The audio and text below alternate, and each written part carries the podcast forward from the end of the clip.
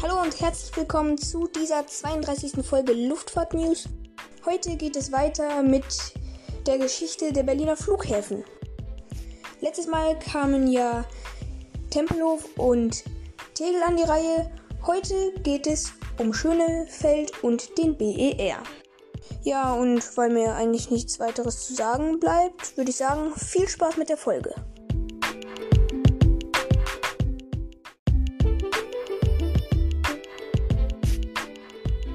Und damit jetzt zum Flughafen Berlin-Schönefeld.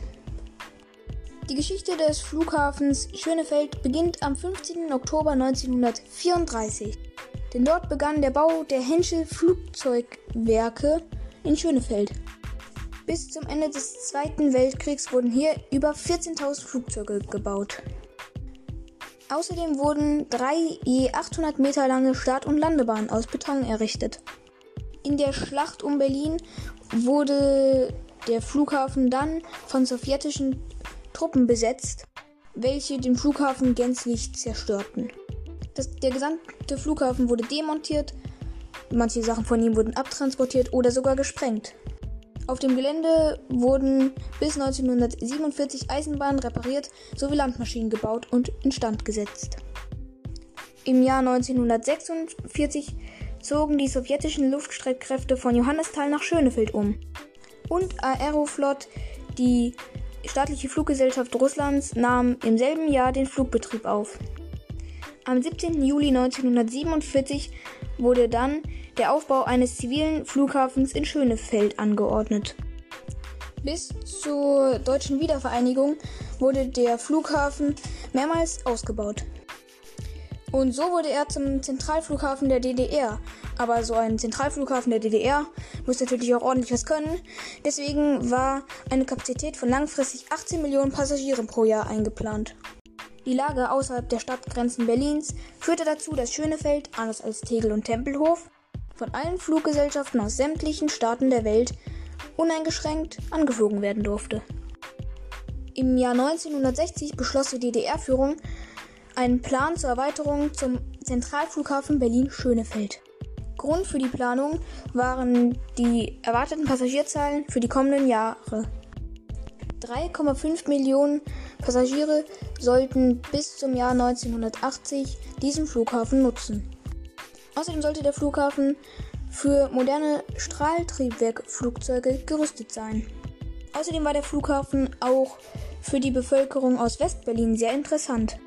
Und das vor allem wegen der Interflug, die staatliche Airline der DDR.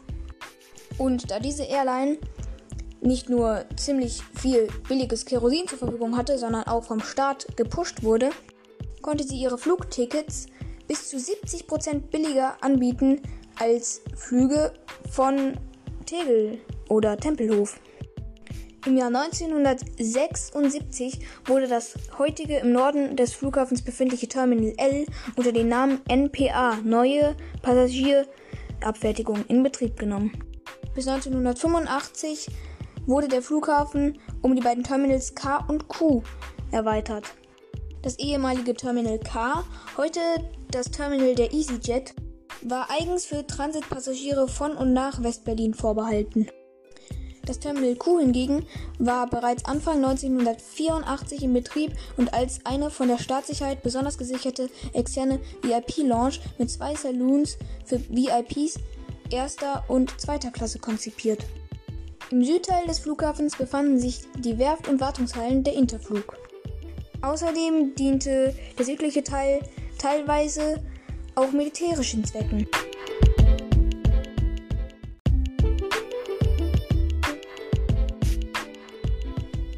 Nach der Wiedervereinigung Deutschlands erlebte der Flughafen Schönefeld zunächst einen erheblichen Rückgang an Passagierzahlen.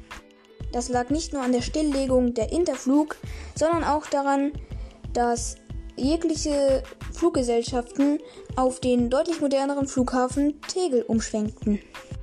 Ja, und so blieb der Flughafen Schönefeld auch noch bis vor einem Jahr deutlich hinter den Passagierzahlen von Tegel zurück.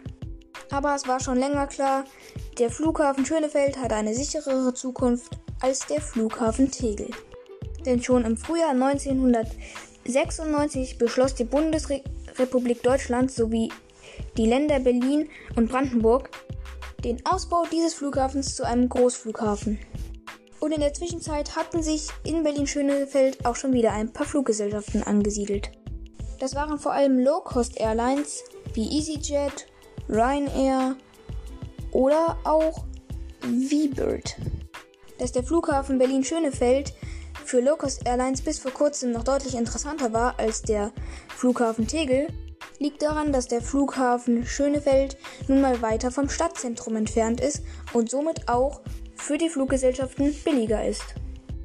Denn die Slots in Tegel sind deutlich enger getaktet als die Slots in Schönefeld.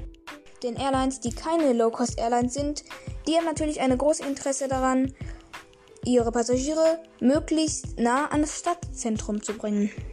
Und so gingen die Passagierzahlen in Schönefeld auch wieder ziemlich rasant nach oben.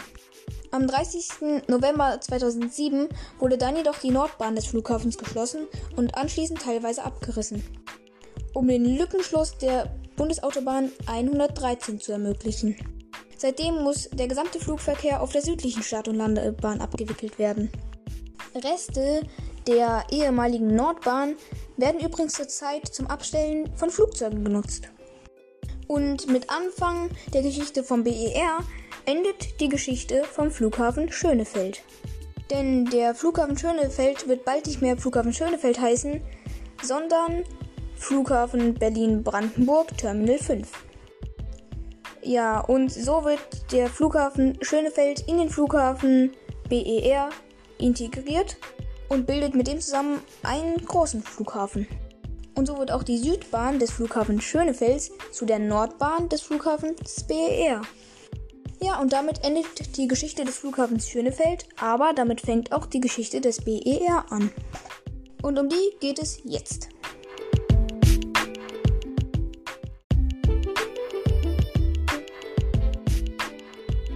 Flughafen Berlin-Brandenburg, besser bekannt unter dem Namen BER, ist der neue internationale Verkehrsflughafen von Berlin. So ein Flughafen war eigentlich schon ziemlich lange geplant. Damals noch als Ausbau des Flughafens Schönefels. Eine richtige Notwendigkeit auf einen neuen Flughafen in Berlin gab es allerdings erst nach der deutschen Wiedervereinigung im Jahr 1990.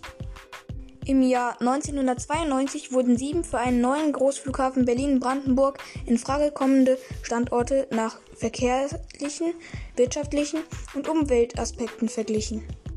Und was vielleicht ganz interessant ist dabei, Schönefeld schnitt bei diesem Vergleich am schlechtesten ab. Und während man an den anderen Standorten ohne Probleme einen Flughafen hätte hinsetzen können, war das in Schönefeld deutlich schwieriger. Es gab auch die Option, den Flughafen zwischen Berlin und Hamburg wohin zu setzen. Das wäre eigentlich verkehrstechnisch viel sinnvoller gewesen. Man muss dazu sagen, natürlich, es wäre viel mehr Fahrtzeit gewesen zu diesem Flughafen. Aber mit diesem Flughafen hätte man dann Hamburg und Berlin gut abgedeckt. Denn auch Hamburg ist langsam an der Grenze. Aber wie gesagt, wählte man keine Ahnung warum Schönefeld. Und beim ersten Spatenstich 2006 wurde mit einer Eröffnung im Oktober 2011 gerechnet. Schon im Jahre 2010 wurde die Prognose dann auf den 3. Juni 2012 gelegt, also ein Jahr später. Dann legte man wirklich alles daran, den Flughafen dann noch eröffnen zu können. Doch am 8. Mai 2012, nur knapp vier Wochen vor diesem Termin, wurde bekannt gegeben, dass die Eröffnung wegen Problemen mit der Brandschutzanlage verschoben werden müsste. In den Folgejahren wurden Missmanagement, Fehlplanungen und Fusch am Bau sowie Baufehler bekannt. Und dann dauerte es insgesamt noch acht Jahre, bis alle behördlichen Genehmigungen vorlagen.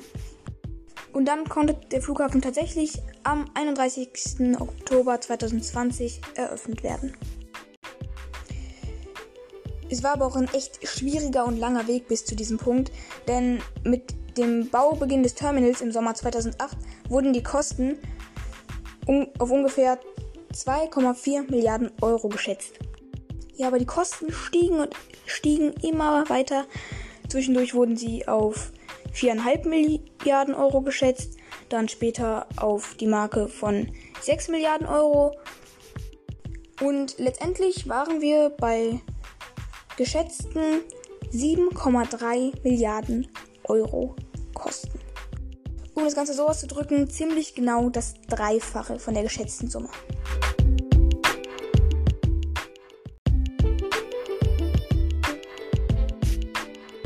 Zu Beginn des Baus von diesem Flughafen existierte ja auch noch die Air Berlin.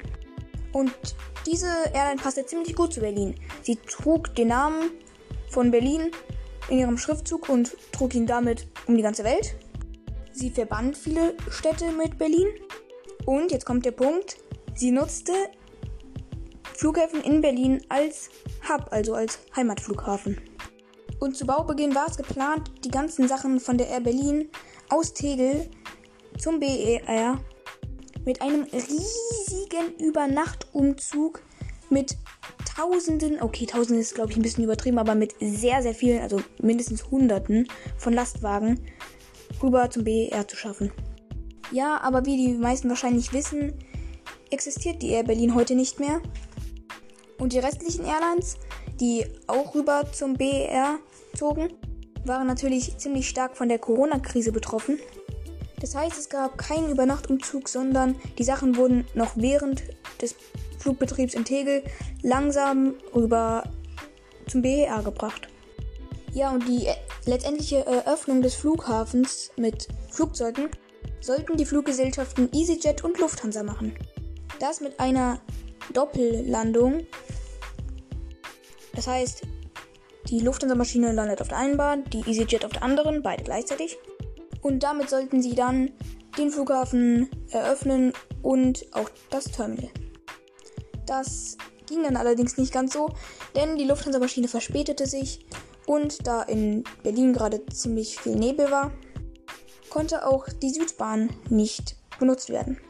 Das heißt, die EasyJet-Maschine, die deutlich früher da war, landete und wenig später folgte dann die Lufthansa-Maschine. Und die Südbahn musste natürlich auch eingeweiht werden. Das passierte dann fünf Tage später mit einem A350 der Qatar Airways. Und damit war dann der Flughafen BER letztendlich eröffnet. Aber ja, der Flughafen funktioniert auf jeden Fall einigermaßen. In der Haupthalle soll es wohl etwas zu kalt sein. Das liegt daran, ist eigentlich recht einfach zu verstehen, dass der Bahnhof unter dem Flughafen natürlich offen ist und dass dadurch die kalte Luft ins Gebäude reinzieht. Naja, also ich finde das jetzt nicht so schlimm, wenn es im Gebäude ein bisschen kälter ist. Zieht man sich eben eine Jacke an, aber für den Flughafen ist das schon peinlich. Also, ja, ich meine, das wäre vielleicht auch noch ganz normal, dass es bei neuen Flughäfen mal hin und wieder Probleme gibt. Aber man hatte jetzt insgesamt 14 Jahre Zeit für den Bau eines Flughafens. Naja, aber so viel zum BER. Jetzt läuft er auf jeden Fall und das ist ja auch was ganz Gutes.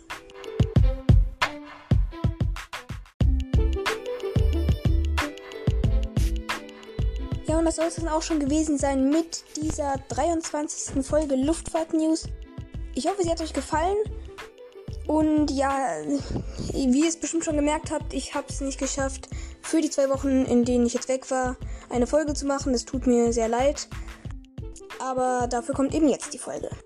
Für Feedback, Themen oder Fragen könnt ihr mir immer noch gerne schreiben unter timsluftfahrtnews at gmail.com. Ich bin mir nicht ganz sicher, wie lang diese Airbus vs. Boeing bzw. die Geschichte von Airbus und Boeing und der Konkurrenzkampf zwischen den beiden denn das ist schon ein großes Thema. Und ja, bis ich das durchgenommen habe, könnte es eventuell noch eine Weile dauern. Vielleicht jetzt noch zwei Folgen, also insgesamt vier Teile. Mal gucken. Ähm, ich muss mal sehen, wie ich das dann so unterbringe. Ja, damit würde ich sagen, bis zur nächsten Folge und tschüss.